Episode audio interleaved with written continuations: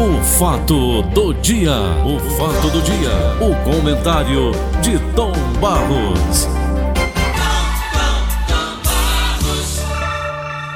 Bom dia para os nossos ouvintes, patrocinadores que garantem a nossa audiência, o nosso emprego. Tom, Oi. o Egídio Serpa fez uma observação agora no Rádio Notícias de Baixo, já no finalzinho, e eu estava ali atento ouvindo, certo? Certo. Ouça o que, que disse o Egídio Serpa. Vai, Nelson. Bom dia, Rita Damasceno. Bom dia, Tom Barros. Bom dia, ouvintes do Rádio Notícias Verdes Mares. Para que serve o Correios? Um profissional da comunicação com contas a pagar todo mês recebe com atraso há mais de um ano seus boletos bancários aqui em Fortaleza. Sua sorte é a internet, por meio da qual ele consegue obter a segunda via das suas faturas. Os Correios são uma empresa estatal, como o são também a Petrobras e a Embrapa. Só que a Petrobras e a Embrapa são centros de excelência do serviço público brasileiro, o que não é o caso dos Correios. E para terminar, decidiu o Procurador-Geral da República, Augusto Aras, encerrar as atividades da Operação Lava Jato em Curitiba. Sua decisão mereceu ampla divulgação da mídia e ganhou aplauso dos indiciados pelas suas 79 operações, empresários e políticos que assaltaram principalmente a Petrobras. No Brasil, onde tudo termina em pizza, o crime parece que compensa, infelizmente. Egídio Serpa para o Rádio Notícias Verdes Mares. Você ouviu aí, Tom Barros? O Ouvi. crime do Brasil parece que compensa. Ouça bem, Tom, onde eu quero chegar. O GAECO, Grupo de Atuação Especial de Combate ao Crime Organizado do Ministério Público do Distrito Federal, deflagrou na manhã de ontem uma operação para investigar o suposto pagamento de propina para o ex-vice-governador Tadeu Filipelli e o ex-deputado federal Eduardo Cunha. De acordo com as investigações, eles se envolveram no esquema montado para reduzir a alíquota do ICMS que incidia sobre querosene de avião do Distrito Federal. A redução de 25% caiu para 12%. Foi viabilizada por meio de lei local aprovada pela Câmara Legislativa do Distrito Federal. As empresas Gol e Latam teriam feito repasses ilegais. Veja bem, Tom, como é que funciona a coisa. Deu para entender? O crime compensa, Tom Barros? O crime não vai compensar em lugar nenhum, apesar de algumas pessoas se saírem bem com o crime. Mas você não pode absolutamente pregar que o crime compensa. Aliás, eu fui apresentador de um programa durante muitos anos e o título era exatamente esse: O crime não compensa. Eu apresentei esse programa durante uns seis anos, mais ou menos. Não é? Então, o crime não compensa. Agora, você imagina assim: para alguns, o crime compensa. O cara leva o dinheiro, se estabelece com padrão de vida lá em cima, morre dentro desse padrão e não paga absolutamente nada. Então, se você pensar que é exatamente o limite da vida aqui na Terra, você pode até entender que o crime compensou. Porque o cara roubou, tirou da Petrobras, seja lá de onde for, estabelece aquele dinheiro, não é punido, coisa nenhuma, escapa através de manobras de advogados que são bem pagos, eles conseguem tudo, aí o cara escapa. Diz, bom, o crime compensou, né? Compensou, porque ele não pegou nada, deixou a família muito bem estabelecida financeiramente, e isso se a vida parar aqui. Entretanto, se a vida continua, e você naturalmente tem que prestar conta até do cabelo da sua cabeça, como está lá, você vai ter naturalmente um desdobramento no outro plano, com punição. Então, quem pensa assim, o crime não compensa. Agora, aquele que entende que é apenas a passagem aqui na Terra e que o cara consegue, através de artimanha, enganar todo mundo e sair bem, para ele o crime compensou aqui na face da Terra e compensou muito bem. Essa questão da Lava Jato é uma coisa que ainda vai render muito. Vai render demais. A Lava Jato. Lava Jato acaba. A Lava Jato veio se esvaziando. Eu digo a você que quando o Sérgio Moro deixou a Lava Jato, eu acho que a partir dali a situação não passou a mais, não, não passou mais ser a mesma. Porque quem substituiu Sérgio Moro, você sabe? Foi aquela juíza. Ela dela? teve até hoje o mesmo destaque na luta contra a corrupção que o Sérgio Moro teve? Não é verdade? Da minha lembrança, ninguém. Ninguém. Dele, ninguém. Parece que quando ele saiu, ali aconteceu o funeral da Lava Jato. Lava Jato. Acontece que o próprio Sérgio Moro hoje, depois que se revelou político, também aquela aura que ele tinha acabou. Acabou. Aí descobriram, e isso está na primeira página dos jornais do Brasil de hoje, através dessa divulgação de mensagem por Lewandowski, que aumentou a pressão sobre o STF, que ele está sendo acusado, através dessas gravações, de, como juiz que ia julgar o feito, trabalhar com o Ministério Público, auxiliando na composição da acusação que vai ser feita para um caso que ele vai julgar. Uma coisa terrivelmente errada. Entendeu? Está aqui nos jornais de hoje. Então, a Lava Jato estava sendo olhada já, independentemente dessas últimas questões, como um órgão que tinha a função aparentemente apenas de punir e pegar os corruptos, mas por trás um viés político também. Isso foi ruim. Hoje o Sérgio Moro não tem mais aquela aura de antigamente, não. Depois que ele foi para o governo e mostrou seu interesse político de fazer uma aproximação para chegar ao Supremo Tribunal da República, foi. isso daqui já desvirtuou. Desvirtuou. O cara estava é. interessado em quê? Aí a Lava Jato, a gente pergunta, que alcançou tanta gente, deixou de alcançar algumas pessoas. Não é? Parecia é. assim uma coisa, pergunta até hoje, onde é que está o de Minas Gerais? O Neves, como é o nome do homem, rapaz? Aécio Neves. O Aécio Neves. Não foi alcançado pela Lava Jato depois de tudo aquilo que aconteceu. E outros mais. Próprio ex-presidente da República, Michel Temer, também não foi alcançado pela Lava Jato. E muitos Pessoal que tiveram seus nomes. Hein? A empresa mais corrupta do Brasil, JBS. É. Cadê? Os açougueiros, Joerle e o irmão. Então, a Lava Jato, quando o Sérgio Moro saiu, ela passou a ter uma outra feição. E quando houve a acusação de que ele estava num diálogo permanente com Delanhol, com o Ministério Público, tudo trabalhando para forjar né, as, as provas, isso é uma acusação que está sendo feita aí, então a imagem passou a ser uma imagem diferente. Estava lá para fazer julgamento isento ou para misturar política com julgamento? Uma coisa que a gente tem que pensar bem antes de qualquer posicionamento. Está aí a questão hoje, no, certo, então? no, hoje no primeiro, no, nas primeiras páginas dos jornais. Né? É. Atestado de óbito da Lava Jato no dia em que inimigos chegam ao poder. Moro pede que decisões sobre mensagens passe de Lewandowski a Faquin. Quer dizer, tem um bocado de coisa aí e vai fazer com que você tenha uma outra visão da Lava Jato. Ô Tom, a queda dele começou quando ele foi para o Ministério da Justiça? Eu acho Paulo, que foi. Eu acho que se o cara estava fazendo um trabalho excepcional, belíssimo, mesmo mesmo com algumas atitudes que feriam a própria Constituição, ultrapassando ali seus limites, portanto, e por isso eu fazia restrições. Então o trabalho estava sendo realizado. De repente, veio aquele interesse político e ele saiu. A partir dali eu tive assim uma visão duvidosa daquele negócio, sabe? Uhum. Passei a ter uma dúvida muito grande.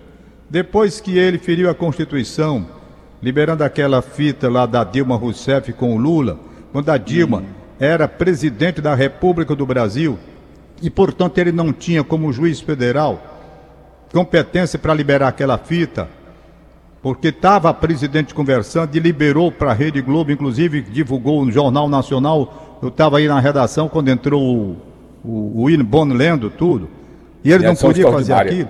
A partir dali eu passei a ver com certa reserva, porque um juiz federal que fere a Constituição do país, entendendo? É. Ele depois pediu desculpa, mas até aqui dali, para mim, foi uma mudança muito grande de conceito que eu tive, dele, dele. Porque juiz federal, qualquer juiz, tem que respeitar a Constituição. Não interessava se Dilma Rousseff era isso, aquilo ou aquilo outro. Ela era presidente da República do Brasil. Estava no cargo e, portanto, deveria ter com seu eh, foro privilegiado ter a preservação da fita para liberação apenas pelo Supremo Tribunal da República. E não foi assim que aconteceu. Então eu tenho minhas reservas contra Sérgio Moro também. Não me pareceu aquele, aquela imagem imaculada que eu via antes, quando os primeiros noticiários começaram a enaltecer o trabalho dele o trabalho dele à frente da Lava Jato. A própria Lava Jato ficou com o Del, Delton Dallagnol, também com algumas posições, passou a ter uma imagem de dúvida para muitos brasileiros que questionavam porque uns e outros não. É, arranhou a imagem total, não foi? Arranhou a imagem. Você disse Aham. agora bem. É. Imagem arranhada, é difícil tirar a ranhura. É. Tá bom, Tom, por hoje. Pois é. Amanhã já é sexta-feira, amanhã, é, Tom? Rapaz, sexta-feira já. Amanhã já é sexta-feira, meu irmão. Eu quero saber, Paulo, eu tenho. Meu cunhado Eu ontem me caceta- mandou. Ele- Ô, Tom, Ah. eu levei uma cacetada grande aqui, rapaz, da Anel. Quem foi? Esse período que a gente vem trabalhando, eu fico aqui no cantinho aqui da minha casa com o ar-condicionado ligado durante as Ah. quatro horas do programa. Entendi. Sabe quanto é que veio minha conta de luz esse mês? Quanto, Paulo? 1.400 reais. 1.400 reais? Hã? Mas você conferiu direitinho a leitura? Conferi, sim. É mesmo, rapaz. Conferi e concordo que houve certo- ocorreram certos exageros. Agora, o preço é que é alto, é alto demais, meu irmão. É. O preço é alto demais. Aliás, Se eu, eu fosse pergunto a assalariado, eu você, estava lascado. o que é que não tem preço alto hoje no Brasil? Se você me responder, eu não sei. Do jeito que a coisa está aí, tudo subindo. Tudo subindo e subindo para valer. Subindo muito. Então, por trás dessas marmotas não tem, não tem sempre um ladrão. Tem. O Eduardo Cunha, por exemplo. Ele baixava a alíquota para as empresas aéreas, tá entendendo? Comia propina para fazer esse tipo de projeto. Outros projetos mais, a gasolina, não tem alguém por trás. Sempre tem um cabeça por trás de uma marmota dessa aqui do Brasil, Tomás. A Hein? gasolina, a gasolina a gente sabe o que é que acontece, né? Todo mundo mamando da gasolina. Então, no lugar de ser a três reais, eles colocam já acima de cinco, que é um assalto oficial, para levar o imposto disso, daquilo, daquilo, como você leu aí. Tudo isso de sacanagem. Aí vem com aquela argumentação de que os preços no mercado internacional, Ah, não é? Só Nós temos que ajustar, só Bolodói. Porque você tem duas situações, rapidamente eu te explico. tu sabe Você qual é a a- folha de pagamento da Petrobras, para 10 diretores? Sei. 3 bilhões e 800 milhões de reais. É, o Brasil tem dinheiro. O que não pode é. O dinheiro é mal utilizado. Não tem. É, é. Né? Paulo, É. eu, eu digo a você, eu sou um homem uns, envergonhado. essa reforma da Previdência Social, eu não me conformo com essa reforma da Previdência Social. E ainda tem gente elogiando. Dizendo que a, a Previdência ia quebrar, sei. A Previdência ia quebrar porque tira o dinheiro da Previdência para outros fins. É por isso que ela não dá. Aí resultado. até a ponte Rio-Niterói, não foi, pro dia da Previdência? essa- foi. Aí você pega essa Previdência, a reforma que foi feita, cantada, que a reforma, com esse Guedes fazendo esse lereado todo, você pega a reforma da Previdência e vê tirar dinheiro de viúva.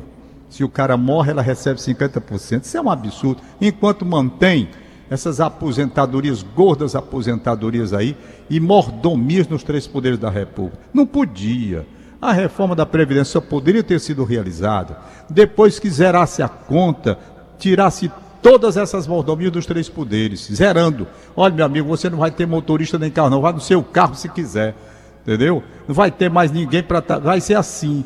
Aí sim você pensaria numa reforma justa. Mas essa, que tira dinheiro de viúva e de viúvo, cara já no fim da vida, sendo E apenado nós, Tom? 50%, e, E fica nós? com a mordomia para os caras que têm dinheiro, com, com, com apartamento funcional, com auxílio isso, com auxílio outro. Que é isso, rapaz? Isso Ô, não é Tom. possível. Ô Tom, levante, faça um levantamento aí, nós que continuamos trabalhando, aposentados, e descontando o INSS que a gente vai receber nunca mais. Não recebe. Você paga e não recebe. Então, eu acho tudo isso. Olha, essa reforma, ela corrigiu, por exemplo, para fazer justiça com as pessoas que pagam pelo teto. E quando se aposenta, o teto vai diminuindo, diminuindo. Daqui a pouco ela está no salário mínimo. Então, para que valeu o sacrifício dela de dar uma contribuição maior? É, rapaz, aí diz que a reforma foi uma beleza. Para quem? É preciso saber para quem. não, nós quem? salvamos a Previdência, que lá na frente ameaça que eles diziam. Não vai ter dinheiro para pagar os aposentados, por isso nós temos. Era o argumento, que o Brasil não tem dinheiro. Não tem dinheiro e tem dinheiro para essa putaria todinha aí. De mordomia para todo mundo, aí tem dinheiro. Por que, que eles não acabam? Não é? É a pergunta que eu faço e tem lógico que eu estou perguntando. Tem dinheiro. De repente apareceu dinheiro para atender toda essa situação emergencial que houve com relação à Covid. E o Brasil até agora não quebrou, está indo. Está indo. com dificuldade. Ok. Aí vem argumentar que a Previdência é deficitária. Que deficitária? Tiram é dinheiro da Previdência, rapaz. Tá bom. E tá. muito. E tirei Olha, muito. Eu Me vou- dói, rapaz, me dói saber que desconto do meu salário, que eu continuo trabalhando para sobreviver, para pagar energia elétrica. Me dói saber que desconto do meu salário de aposentado, É.